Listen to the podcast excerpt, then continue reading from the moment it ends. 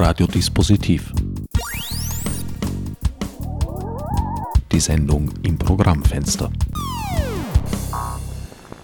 Willkommen bei Radiodispositiv. Gerald Raunig und Herbert Gnauer begrüßen euch zur ersten individuellen Ausgabe dieser Sendereihe. Gerald, du bist Philosoph, Kunst, ich würde auch sagen Kulturtheoretiker, auch in, sehr stark in einem politischen Zusammenhang und hast vergangenes Jahr 2015 Dividuum herausgebracht bei Transversaltexts. Ein in sich schon sehr spannendes Projekt, dieser Verlag. Äh, es ist geplant, in nächster Zeit eine eigene Sendung dazu zu machen. Nur, dass es kein Verlag ist zum Verlag, der kein Verlag sein wollte, aber dennoch dieselben Aufgaben erledigt. Nur Nein, nicht dieselben Aufgaben. Nicht einmal das. Jetzt sind wir schon halbert in der anderen Sendung, das können wir jetzt weiterverfolgen. Nein, tun wir nicht. Wir halten die Spannung. Wird ein bisschen noch dauern, aber ist versprochen und wird gehalten. Gerald, du wolltest ein klassisches Interview vermeiden. Was eine individuelle Sendung ist, werden wir jetzt in den nächsten 57 Minuten hoffentlich klären. Was ist individuell? Was ist unter dem Begriff Dividuum zu sehen, zu verstehen? Ja, wahrscheinlich wird es ganz gut sein, didaktisch anzufangen beim äh, klassischeren Begriff, beim Mainstream Begriff sowohl in der Alltagssprache als auch in der Philosophie beim Individuum. Äh, aber das ist eigentlich schon ein grundlegender Fehler, sowohl logisch, sprachlich, weil man wird doch wohl nicht mit der Negation beginnen von etwas, was vorher schon sprachlich zumindest da ist, also mit dem Individuum, dem Nicht-Dividuum. Aber vielleicht ist es trotzdem ein ganz guter äh, didaktischer Einstieg, der bespricht und bedauert, dass es etliche Probleme gibt äh, bei einer Vorstellung von, und das ist die klassische Vorstellung vom Individuum, von etwas Unteilbaren, reine Übersetzung, das gleichzeitig auch eine Ganzheit ist und das dann noch weitergedacht vielleicht eine souveräne Ganzheit ist. Diese Ganzheit hat in der Konstruktion, zumindest seit äh, man von Kapitalismus reden kann, immer Verbindung zu Besitz und Territorium.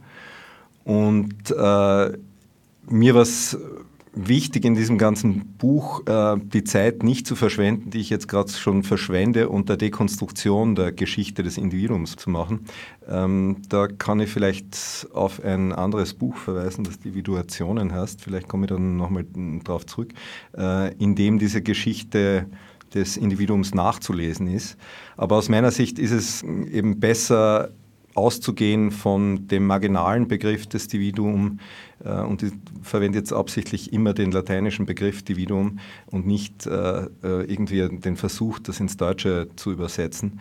Ähm, aber den lateinischen Begriff des äh, Dividuum nachzugehen, äh, in meinem Fall auf verschiedenen Ebenen, historisch und äh, philosophisch, politisch auch, um zu vermeiden, überhaupt in diese ich würde sagen, maschinisch-kapitalistische Logik äh, rein zu verfallen und den Ausgangspunkt beim Individuum zu nehmen.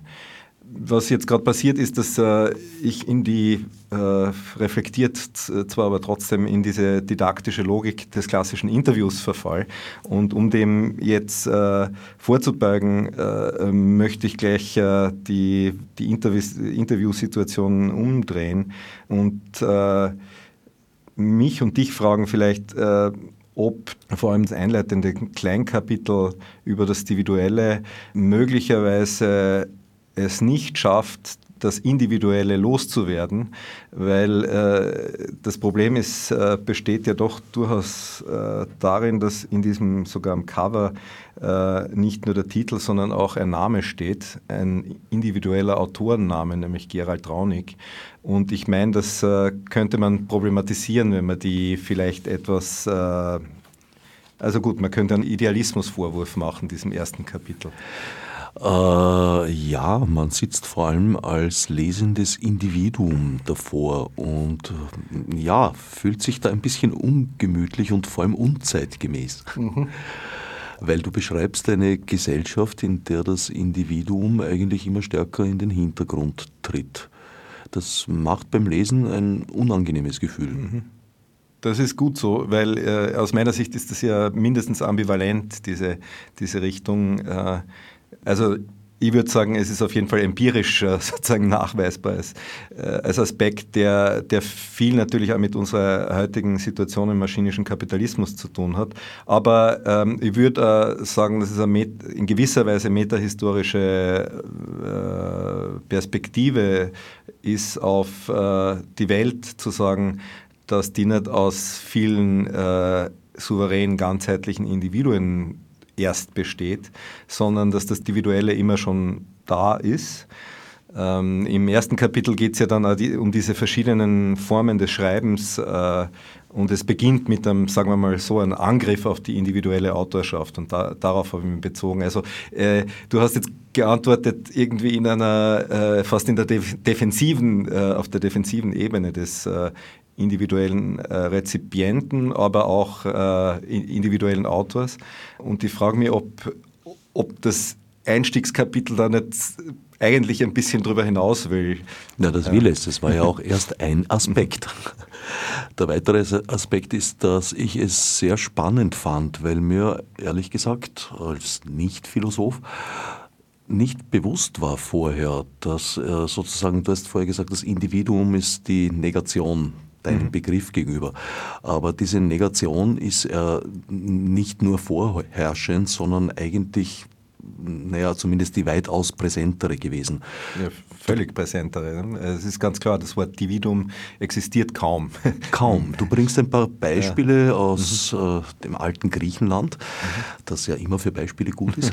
Was auch immer man bebeispielen möchte, man wird es dort finden. Mhm. Dennoch ist unsere Wahrnehmung des Lebens natürlich eine aus einer individuellen Position erfahrene, aber auch eine, eine, eine Summe von Individuen. Also ich mhm. bin mit einzelnen Menschen konfrontiert. Ich bin auch mit Mengen und Massen konfrontiert, aber auf einer viel, viel, viel abstrakteren Ebene. Und es ist so ein bisschen wie, ich erinnere mich an, an da gab es ein, ein verblüffendes Bildbeispiel, wo Personen aufgefordert waren, die ausgeschnittenen Hintergründe zuzuordnen, einem Foto, das sie vorher zu sehen bekamen. Und das hat ganz gut funktioniert, außer bei der größten Fläche des Bildes beim Himmel. Weil der ist nicht vorhanden, der ist nicht gegenständlich. Alles andere, die Umrisse sind erkennbar, aber der Himmel definiert sich nur durch das Vorhandensein des Gegenteils, nämlich materieller Bestandteile wie einem Flugdach, das da war, Säulen und so weiter. Und wenn man mhm. das entfernt und nur noch dieses Freistück übrig bleibt, erkennt man das ganz schwer. Und mit dem Dividuum, Individuum scheint mir derselbe Effekt nur umgekehrt mhm. vorhanden zu sein. Äh, ganz schön beschrieben. Wir wollen jetzt gar nicht auf die wahrnehmungstechnischen Fragen, was den Himmel betrifft, ob der jetzt materiell oder immateriell ist, raus. Aber ja, auf der, äh, auf der Ebene, dass da so, sozusagen die Voraussetzung zum Verschwinden gebracht wird, äh, also das Individuelle, und wir uns selbst, aber jeden einzelnen Aspekt unserer Leben als individuell kodiert äh, verstehen, das ist, glaube ich, wirklich eine, eine, eine, eine ja, falsche Perspektive auf Welt und Leben. Und glaube, dass wir das äh, natürlich in, in, unserer Subjektivierung, in unseren Subjektivierungsweisen immer wieder produzieren. Also es ist nicht so, dass es eine kapitalistische Struktur gibt, äh, die das Besitzindividuum von oben äh, herab einsetzt und repressiv durchsetzt, sondern wir sind in unseren Subjektivierungsweisen, in unseren Verhaltensweisen, Verhaltungsweisen, wie Benjamin sagen würde, wirklich immer dabei, diese individuelle Sicht und äh, natürlich auch die gesellschaftliche Sicht, die auf Individuen ähm, basiert, immer wieder zu konstruieren. Das heißt, wir sind auch tätig in dieser, in dieser, in dieser Konstruktion von einer rein einer Sicht auf die Welt, die vielleicht äh, auch in linken Zusammenhängen äh, polar, polare Struktur von Individuum und Gesellschaft produziert. Möglicherweise ist allerdings das Dividuum, die Menge, die Masse unserer Tage sichtbarer geworden, unter anderem durch die Social Media Geschichten. Ja. Aber jetzt würde ich zuerst mal ähm, äh, widersprechen äh, dieser Gleichsetzung von Individuum und Menge und Masse. Äh, ich glaube, das Individuelle äh, kann natürlich auch Individuierungen produzieren. Also ich würde dann eher das Wort Singularität als äh, das Wort Individuum äh, vorziehen, aber das ist sozusagen eher die, die philosophische Frage, die, die dann dahinter liegt. Aber es ist sicher nicht so, dass ähm, das Dividuum das Gegenteil des Individuums wäre. Das ist jetzt sozusagen eine Fehlsicht aus individueller äh, Sicht oder individualistischer äh, Sicht das wieder so dichotom zu verstehen und schon gar nicht ist das Individuelle dann eben dieses Gegenteil des Individuums, das irgendwie massenmäßig, mengenmäßig oder gesellschaftlich schon gar nicht oder gemeinschaftlich funktioniert. Es durchquert, das Individuelle durchquert ähm, Dichotomien wie Individuum Masse, Individuum Gemeinschaft Individuum Gesellschaft. Insofern könnte das Individuelle eben Individuierungen ähm, äh, nach sich ziehen, aber es könnte auch das geht dann ein bisschen in die Richtung, äh, in die deine Bemerkung tendiert. Ähm, natürlich auch was mit Mengen, Multitüden, vielleicht auch Mengen von Daten äh, zu tun haben. Und da sind wir natürlich auch beim anderen äh, Aspekt, Aspekt des Individuellen angelangt, dass es definitiv nicht nur mit Menschen zu tun hat, sondern zum Beispiel auch äh, mit dem Durchqueren von unendlichen Datensätzen. Das mit dem Durchqueren ist, glaube ich, erklärungsbedürftig. Ja. Wie hm. wird das Dividuum durchquert? Äh, es ist ja es ist ja nicht das Dividum, äh, sorry, wenn ich da, das ist eben schon wieder so eine komische schiefe. Dividuen. Äh, naja, ich würde eben vom Individuellen reden, äh, okay. äh, wenn es überhaupt ins Deutsche übersetzt wird. Ans, ansonsten habe ich mich äh, bemüht, äh, keinen Artikel vor das Dividum zu setzen, sondern sozusagen es als lateinischen Begriff zu belassen oder im Deutschen vom Individuellen zu reden. Und das ist jetzt nicht Klugscheißerei, sondern es ist ein Versuch, eben auch äh, diese, diesen Gegensatz von dem Individuum und etwas, das individuell ist, äh, zu, zu, nicht in diese Falle des Gegensatzes zu gehen. Ähm, äh, aber das Durchqueren, das ist vielleicht mit einem Beispiel, das dir auch halbwegs nahe ist und deinen ähm, Kontexten. Das Beispiel von ähm, Big Data worauf eigentlich Big Data hinaus will. Äh, wir haben jetzt nicht die Zeit, so in, in die Tiefe zu gehen, aber trotzdem, äh, was daran relativ einfach zu erklären ist, ist genau dieser Gegensatz zwischen einer Chimäre, die sich äh, rein auf das Individuelle bezieht und dem dahinterliegenden, äh, man könnte es fast sagen, den dahinterliegenden individuellen Interessen in dem Fall. Also äh, worauf ich hinweisen will in diesem Beispiel, gehe jetzt von einem eher euphorischen und emphatischen Begriff des Individuellen hin zu den Schattenseiten, weil äh, ich möchte es jetzt definitiv nicht als positives Beispiel bringen, sondern einfach nur als Anschauungsbeispiel. Big Data als Akkumulation von Daten, die aber nicht in erster Linie die Problematik des Datenklaus oder der Kontrolle durch Geheimdienste in Bezug auf die Individuen bedeuten, sondern exakt und noch viel äh, gefährlicher ermöglichen, dass riesige Datensätze, wir sprechen jetzt wirklich von äh, menschlich nicht begreifbaren Massen von Daten, nach gewissen Kriterien durchquert werden können. Da sind wir wieder beim Wort äh, durchqueren. Ich sehe sozusagen sich bewegende, ständig wachsende Datensätze als äh, Immanenzfeld, das sich immer verändert. Also dass es nicht irgendwie eine, eine gleichbleibende Einheit ist. Das Ding wächst in die Zukunft immer mehr, aber mit jeder, jedem Moment, im Hier und Jetzt.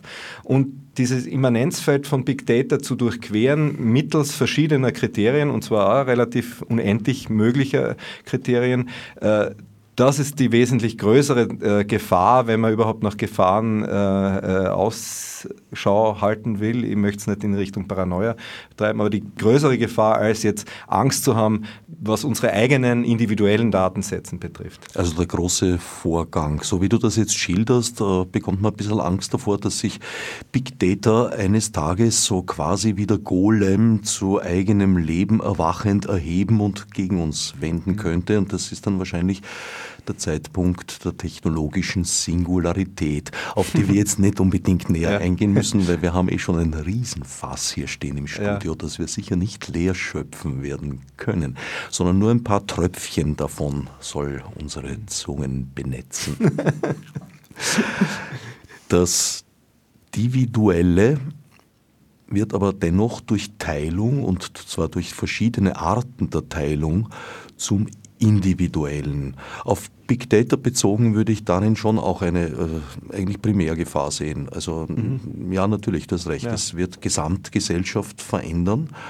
Aber es liegt schon eine sehr große Gefahr darin, dass die meisten anonymisierten Daten äh, schon dafür gedacht sind, wenn man es dann wirklich wissen will, sehr wohl auf die Einzelindividuen wieder zurückgeführt werden zu können. Darf ich dich unterbrechen? Ich, ich finde, da besteht natürlich eine Gefahr. Es ist eigentlich nur, äh, mein, mein Punkt ist auf der Ebene darauf hinzuweisen, dass wir allzu gern auch hier wieder in die Falle, äh, sogar die Falle der Paranoia gehen und übersehen, dass es noch andere Felder, Problemfelder äh, gibt. Aber ich möchte es sicher nicht trivialisieren oder vom Tisch wischen, dass die Verfolgung natürlich die einzelnen äh, Individuen auch betrifft, vor allem wenn es um, um, Geheimdienst, aber auch, ich denke, äh, ähm, ökonomische Interessen betrifft, äh, wenn es darum geht.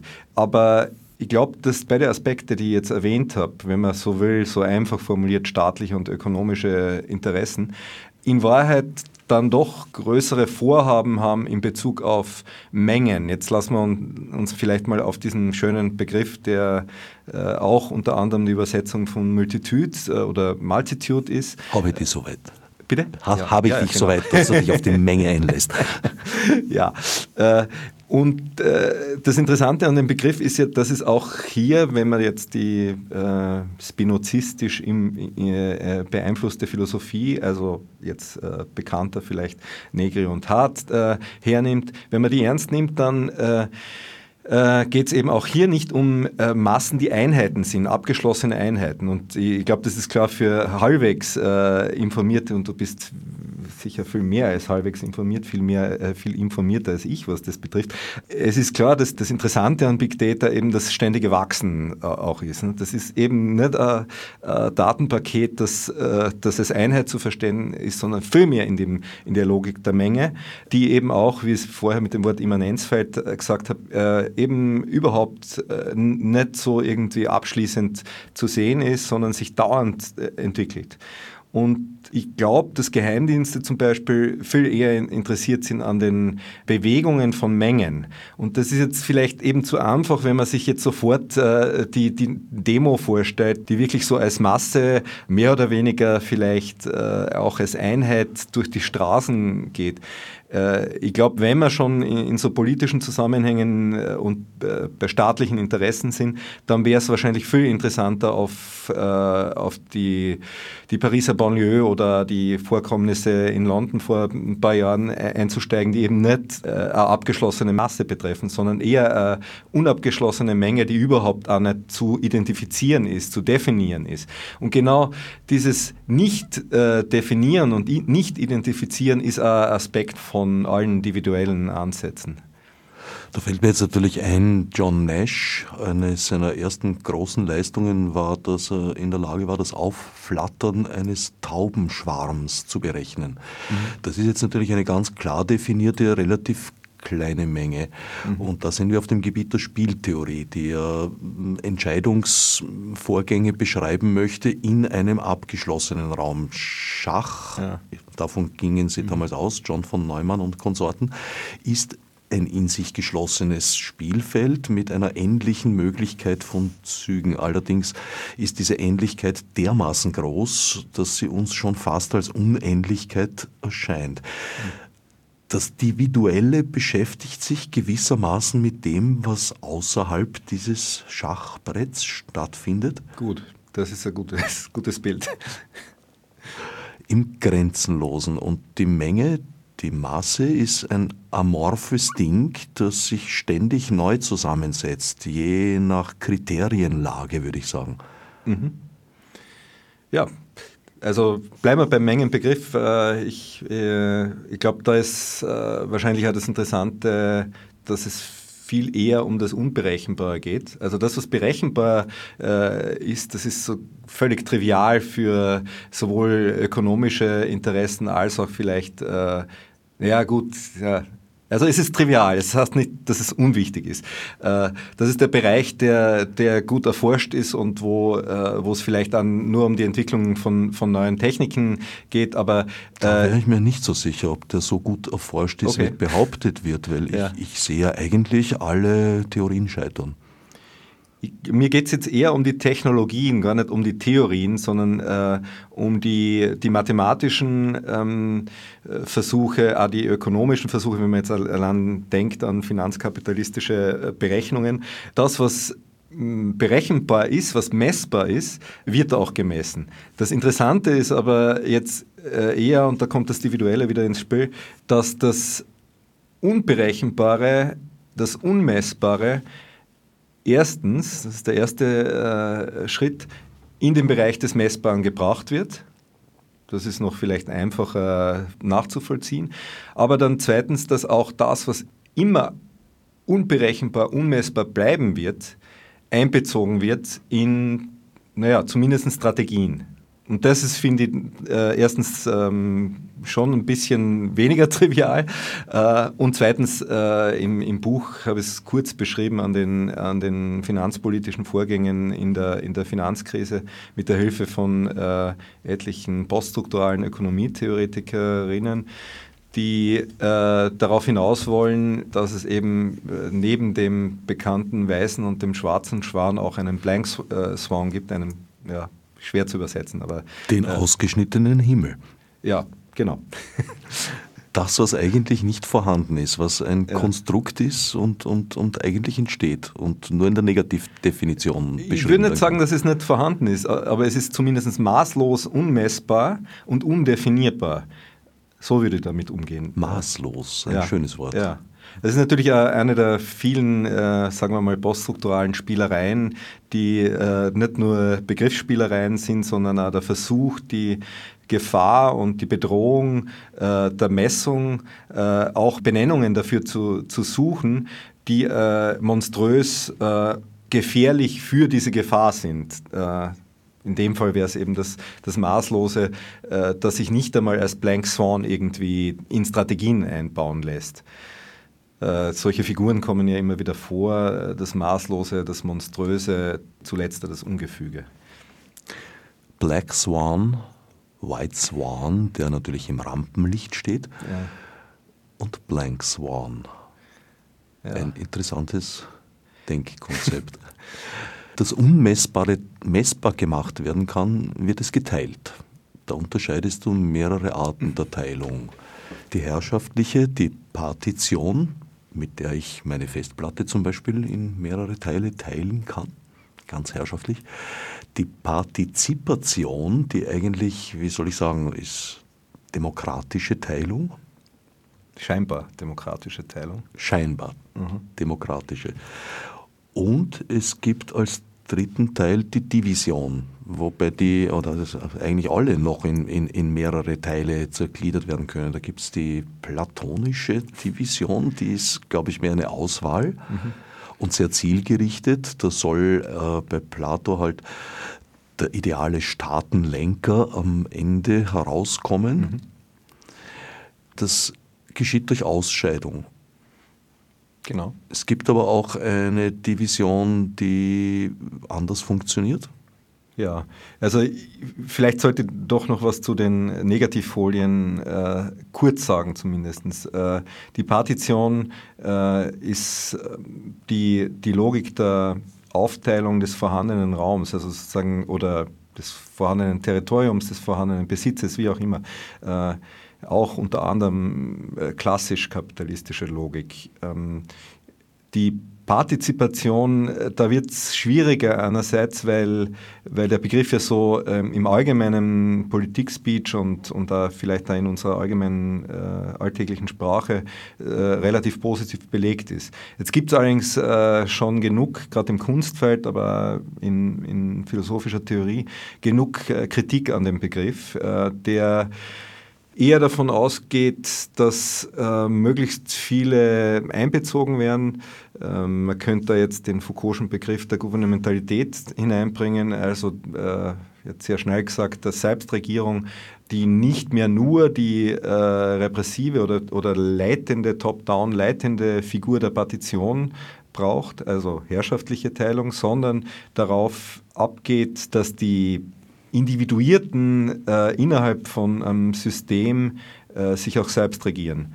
Insofern entwickelt sich äh, diese etwas komplexere Form der Anrufung zur Partizipation, die aber dann am Ende nur Anrufung zur Selbstregierung ist und die, was jetzt den Grundbegriff äh, von Partition und Partizipation äh, betrifft, äh, den Teil, den Pars, sozusagen nicht in ein sagen wir mal, emanzipatorisches Feld bringt, im Gegensatz zum Alltagsbegriff äh, von, von Partizipation.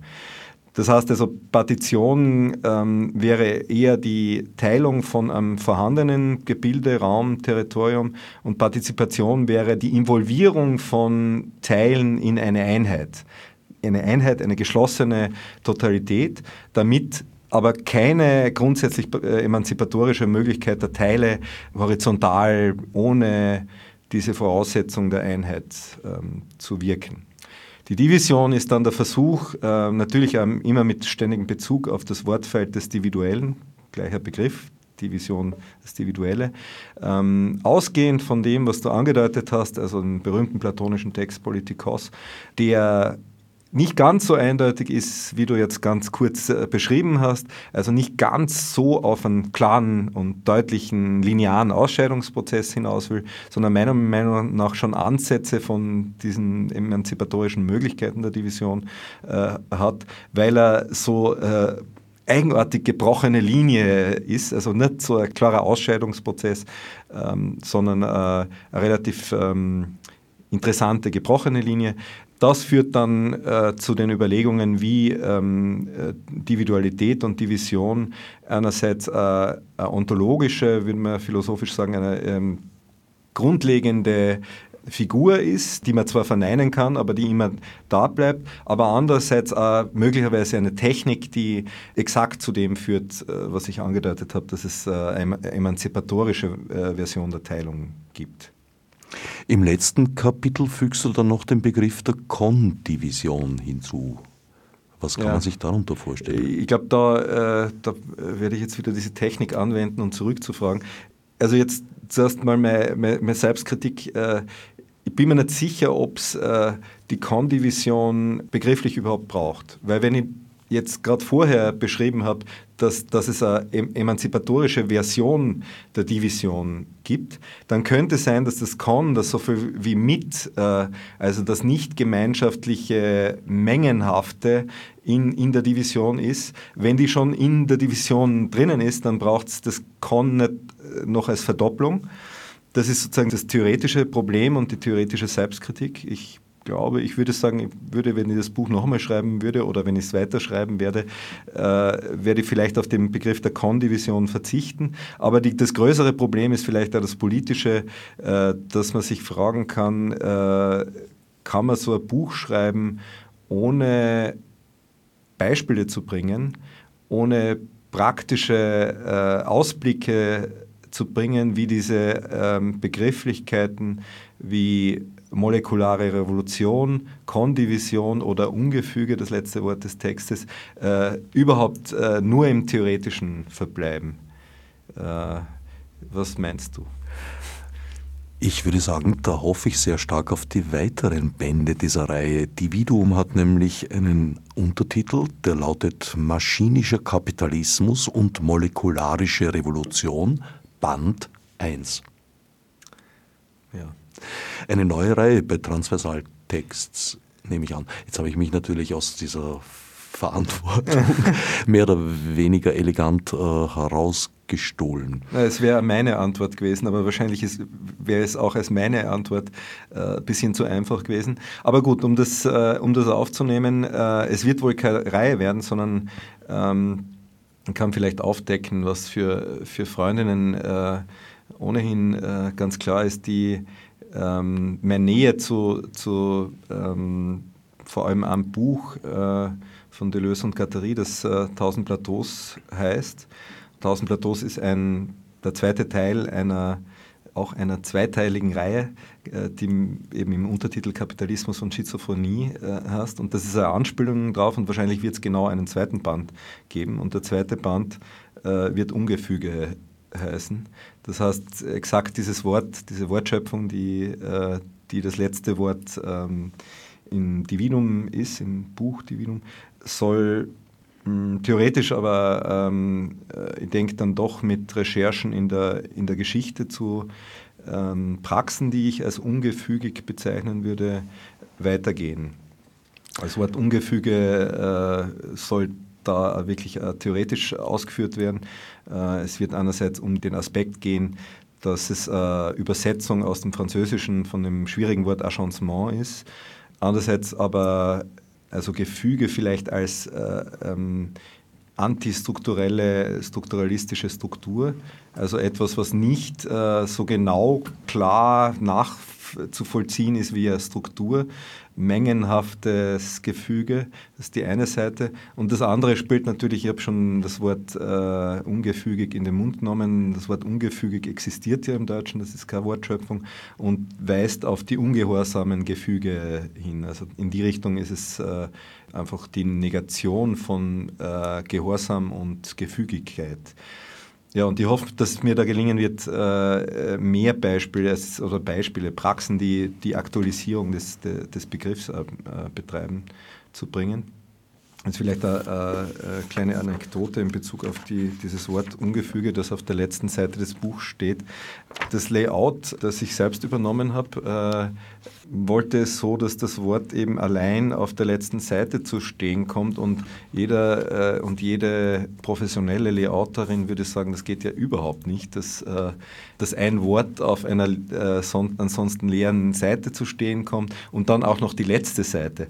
Aber natürlich wird sich das schon denken können, das war meine Idee, äh, für ein kleiner Witz, dass äh, das Ungefügige auch äh, in die Richtung professionelles Layout geht und ja, es ist einfach so, dass ich äh, äh, nach der Layout-Kontrolle das Ding dann an die äh, Druckvorbereitung geschickt hat und Glücklicherweise hat die zuständige Person das noch einmal als Frage zurückgeschickt. Sie hat äh, in der Tat das äh, Wort Ungefüge auf die vorletzte äh, Seite gesetzt und ja, erstaunlicherweise hat sie die Frage noch einmal äh, zurückgeschickt. Dadurch konnte ich es retten. Aber äh, man sieht schon, dass äh, vielleicht kann man, ich habe das eigentlich noch nie so interpretiert, aber man kann vielleicht das als kleines Beispiel bringen, wie auch gar nicht staatliche Repression, bewusstes Einwirken auf die Gefüge äh, ihre Ungefügigkeit unsichtbar macht.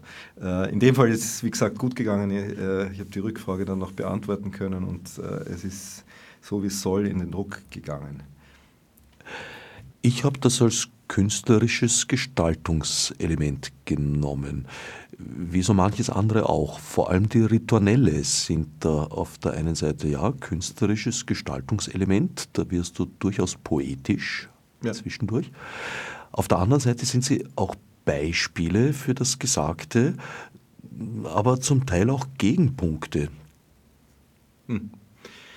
Also ähm, erstens möchte ich vielleicht sagen, dass, dass ich grundsätzlich zu einem Stil neige, der äh, versucht, äh, akademische Philosophie ähm, ad absurdum zu führen. Ich halte äh, wissenschaftliche Schreibweisen immer mehr ähm, für domestiziert und domestizierend äh, aber das wäre noch ein weiteres Thema. Und selbst die aktuelle Philosophie, vor allem im deutschsprachigen Raum, völlig dominiert von eigentlich nicht kontinentalen äh, Philosophien, die neigt dazu, Schreibweisen zumindest zu standardisieren und mit der Form natürlich auch den Inhalt zu äh, prägen, sagen wir mal überkodieren. Und mein Versuch ist, das äh, grundsätzlich zu brechen mit mehreren äh, Mitteln, äh, mit mehreren stilistischen und formalen Mitteln. Ich hoffe, dass es im Buch manchmal auch äh, wirklich problematische Stellen äh, gibt, wo, wo nicht klar ähm, fixiert ist, warum er da jetzt vielleicht aus dem Lesefluss herausgeworfen wird. bei den Ritornellen ist es schon so, dass es, denke ich, so klar markiert ist, dass man äh, wahrscheinlich äh, bei, spätestens beim zweiten von neun, glaube ich, sind merkt, dass es eine äh, bewusste formale ähm, Unterbrechung ist, die meistens äh, ins Poetische geht.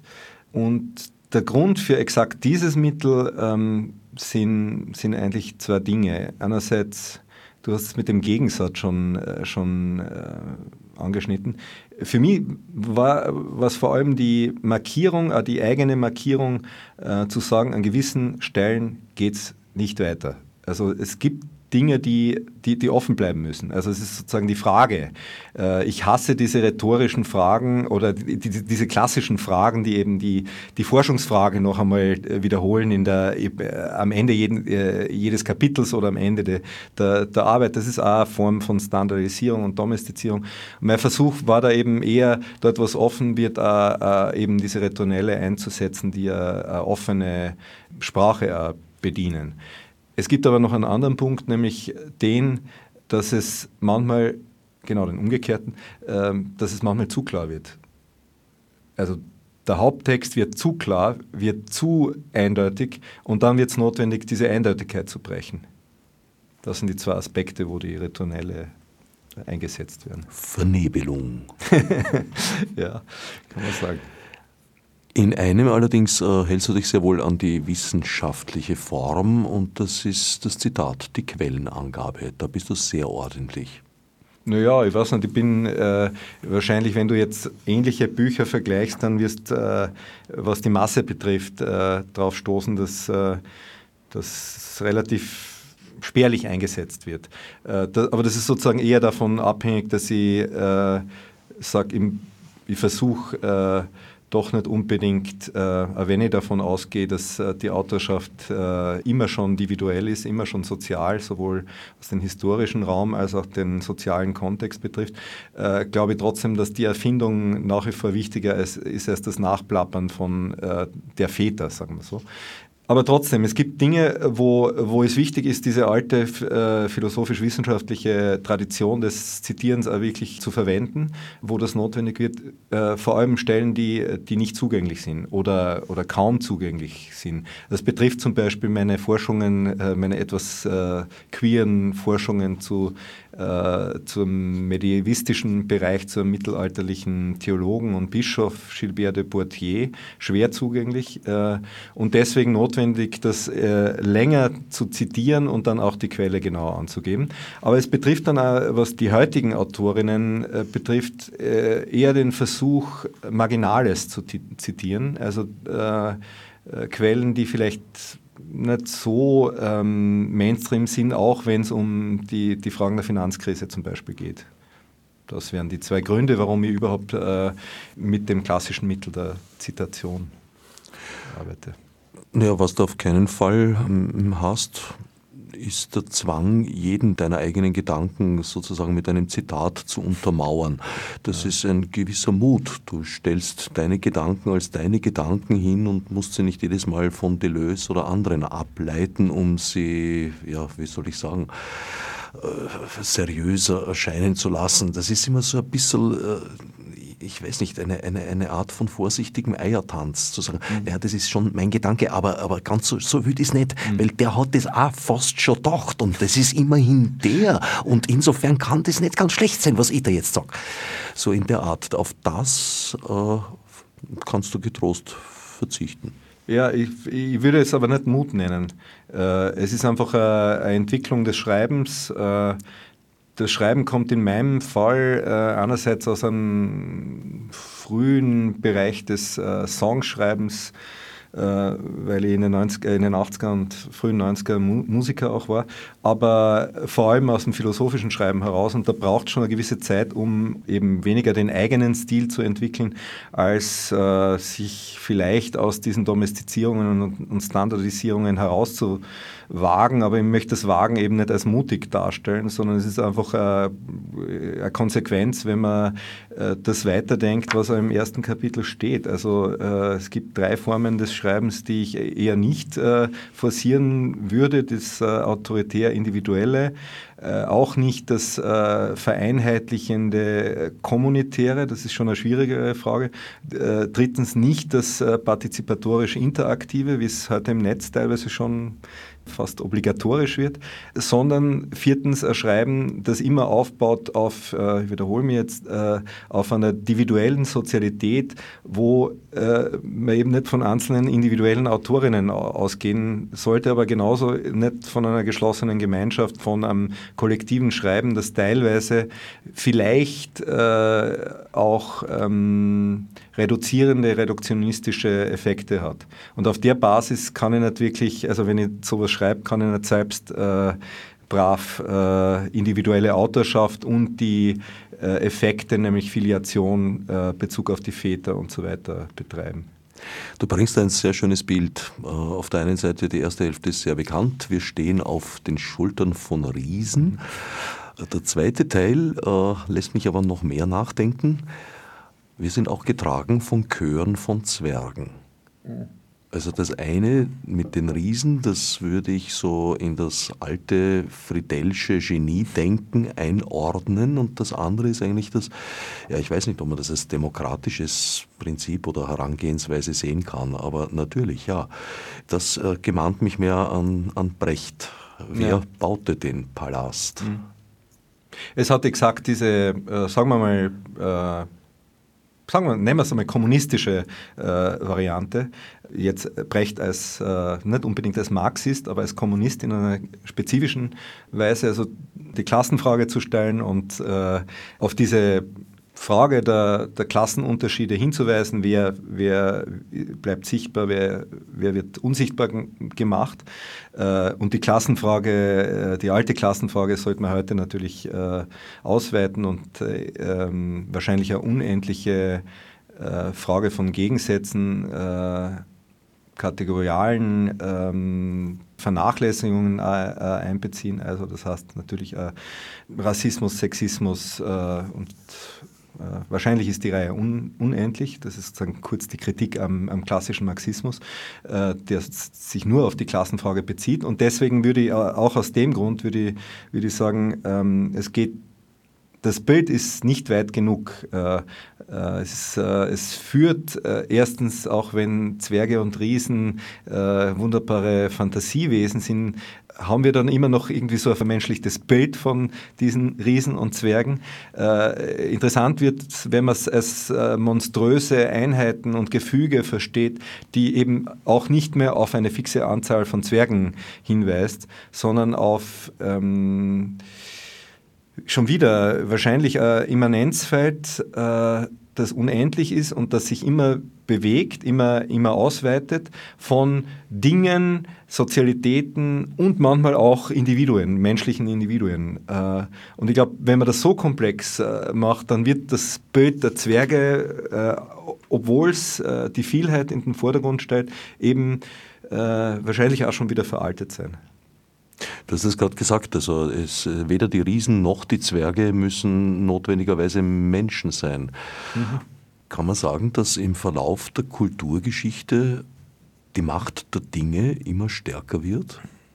Na, glaube ich, ja gut, vielleicht könnte man sagen, dass, dass es heute besonders notwendig ist, den, den Blick auf die Dinge zu lenken. Wobei ich jetzt auch undingliche ja. Dinge dazu meine. Ja. Auch das Internet der Dinge ja. besteht ja nicht aus Nachtkasteln, die da jetzt durch die Leitungen fliegen. Das ist natürlich, äh, das würde vielleicht äh, zu einem anderen Buch, das ich mal geschrieben habe, hinweisen, äh, zu, zu den tausend Maschinen. Das, der Begriff des Maschinischen würde hier wichtiger sein. Also maschinische Grundlage, die die Beziehung von Dingen, Menschen, Sozialitäten äh, betrifft. Ähm, aber um noch einmal darauf zurückzukommen, ich glaube, es ist eine äh, fast metahistorische Frage. Es, ist, äh, es war nie so, dass äh, Menschen grundsätzlich allein Welt bedeuten, klarerweise. Der anthropozentrische Blick, teilweise auch humanistisch anthropozentrische Blick, hat das ähm, in die Richtung geführt. Heute, wie gesagt, da, da gebe ich dir vielleicht recht, dass heute ein besonderer Grund äh, besteht, äh, jetzt gerade auf die Dinge zu schauen, weil wenn man sich mit so ähm, Aspekten von maschinischen Kapitalismus, heutigen maschinischen Kapitalismus äh, befasst, wie, wie dem der Logistik, dann wird es wahrscheinlich wichtig sein, äh, den Blick auf die Dinge, auch wenn man sozusagen gewisse Gefahrenpotenziale ähm, anschauen will, den Blick auf die Dinge zu, zu werfen. Und nicht nur auf die Akteurinnen, die für unsere Vorstellungen hinter den Dingen stehen. Also es gibt das alte Bild oder gar nicht so alte Bild von Stefano Harney, der eben im Text beschreibt, wie die ähm, Menschen den Gepäckstücken, die um die Welt sich bewegen, irgendwie nachhinken, versuchen äh, zu verfolgen, wo sich die Gepäckstücke bewegen. Manchmal können es das eruieren, manchmal aber auch nicht. Aber es ist sozusagen keine Aktivität mehr dahinter, sondern es ist echt äh, äh der Versuch, dass Menschen manchmal, wenn es eben um äh, ein, ein, Gepäckstück verloren geht, wenn, äh, wenn, wenn sie das nachvollziehen wollen, äh, den Prozess der Bewegung der Dinge nachvollziehen müssen. Das ist sozusagen ein äh, gutes Beispiel dafür, für, für einen Fall, wo sich die Hierarchie zwischen menschlichen Akteurinnen und, und Dingen umkehrt. Ich sehe schon eine, eine, eine Dynamik in Richtung der Dinge, auch der immateriellen Dinge. Mhm. Mir ist jetzt gerade, während du gesprochen hast, äh, so das Bild äh, entstanden, was, wie wäre es, wenn wir das Internet als Bad Bank konzipieren und alle menschlichen Probleme dort vor sich hinwabern lassen, abgeschlossen, das interessiert uns gar nicht mehr. Wir kümmern uns nur noch um das Wesentliche und legen uns an den Strand. Wow. Ja, wie kommt man da hin? Das wäre jetzt die nächste Frage gewesen. Was bedeutet das Individuelle für unser persönliches Leben? Die Frage ist mir jetzt zu allgemein. Äh, ich glaube, wir haben es ja teilweise schon angeschnitten. Äh, das Bewusstsein. Wie ja. lebt man mit dem Bewusstsein, Teil des Individuums zu sein? Es ist ja noch immer kein äh, kein Dividum mit einem Artikel davor äh, und wir sind auch nicht Teile des Dividums, sondern äh, wir äh, nehmen Anteil dran in dem ja, Sinn. Schon, ja, so würde ich es eher formulieren. Ähm, naja, also ich würde sagen, klassischer, philosophisch argumentiert, könnte man schon, schon sagen, die Reflexion dieses Aspekts ist äh, mal ein erster Schritt. Aber ich, ich, würde eben dann nicht so klassisch philosophisch denken, dass ich äh, an einer Linearität zwischen Erkenntnis und dann äh, Praxis oder Handeln äh, denke, sondern ich glaube eigentlich, wenn man das Individuelle äh, als Aspekt von poststrukturalen Denken sieht, dann äh, wird man nicht so eine, so eine Linearität, äh, Linearität aufbauen wollen und wird äh, wahrscheinlich ähm, kritisieren den Menschen als äh, Akteur, als Akteurin ähm, äh, allein zu verstehen. Äh, insofern ist es mir vielleicht wichtig, das Individuelle, wie im Buch öfters ähm, äh, formuliert, als individuelle Linie äh, zu sehen. Äh, die individuelle Linie, die unter anderem in den Rituellen vorkommt, als Linie des Kindes, das sich übrigens aus 1000 Plateaus äh, abgekupfert habe, äh, äh, wo es ein Ritournell-Kapitel gibt. Ähm, und dieses Kind, äh, ähm, das die Linie zieht, wird gleichzeitig von der Linie gezogen.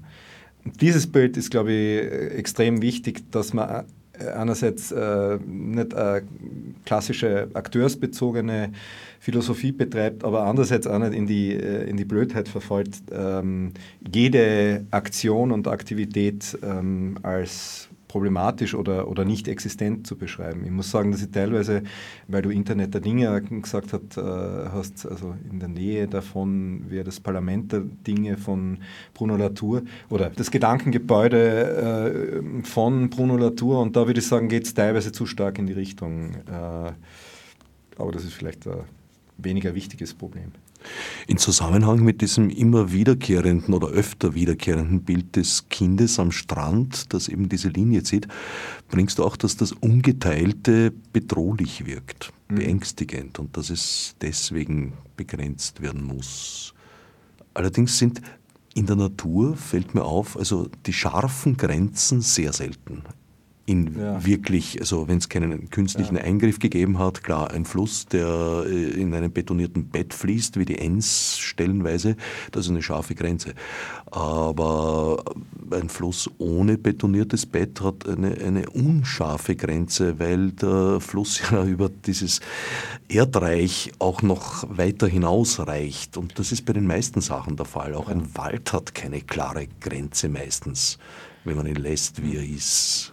Ja, ich glaube, jetzt äh, müssen aufpassen, dass man es jetzt nicht so zum äh, Naturorganizismus äh, und äh, zur Anrufung dieses, äh, dieser Natürlichkeit äh, ähm, in die Richtung gehen.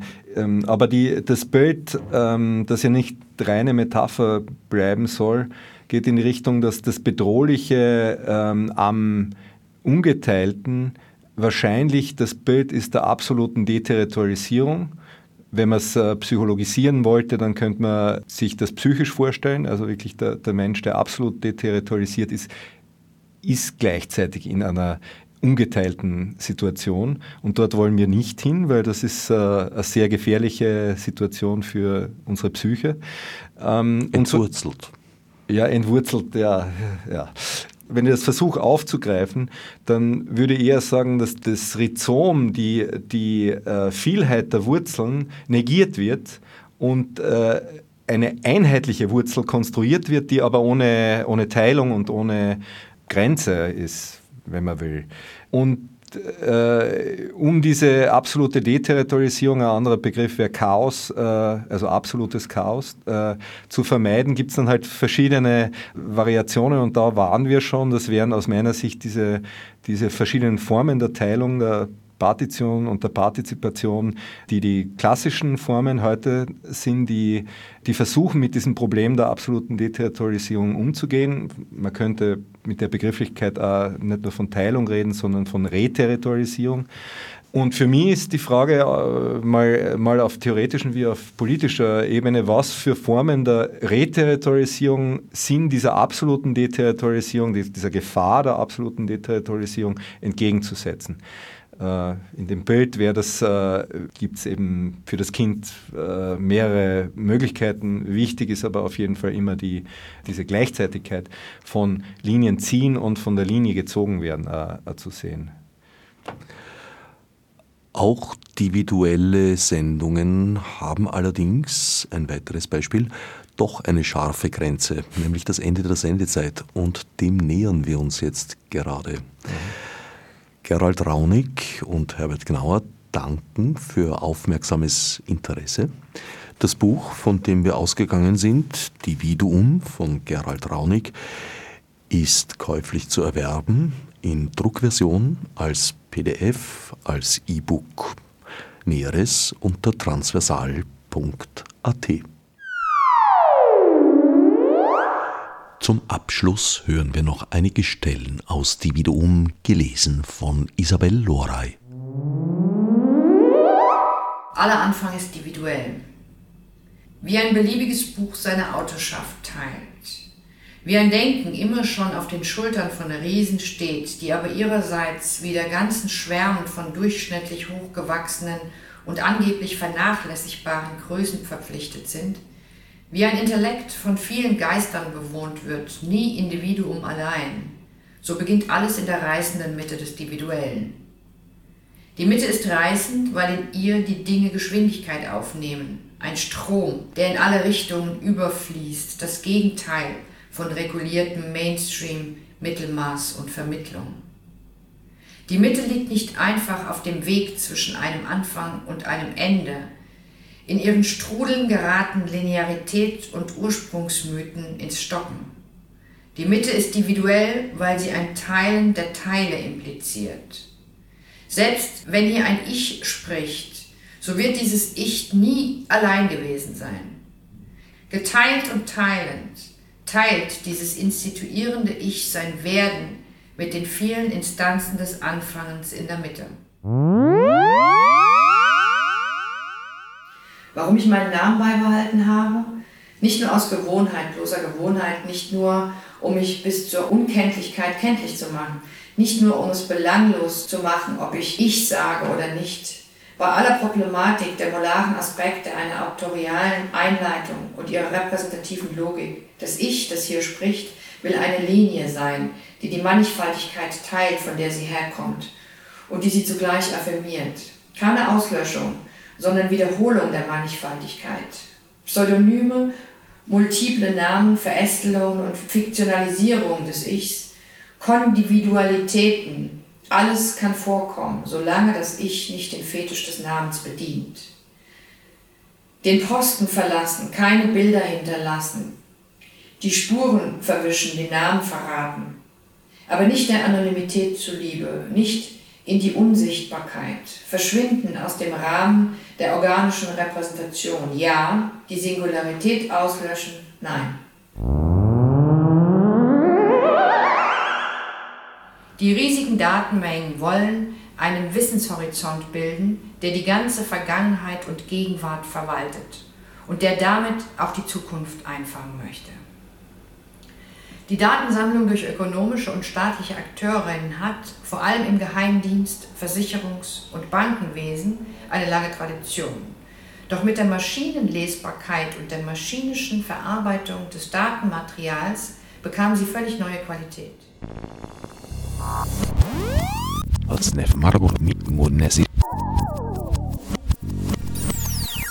Fichte subsidiar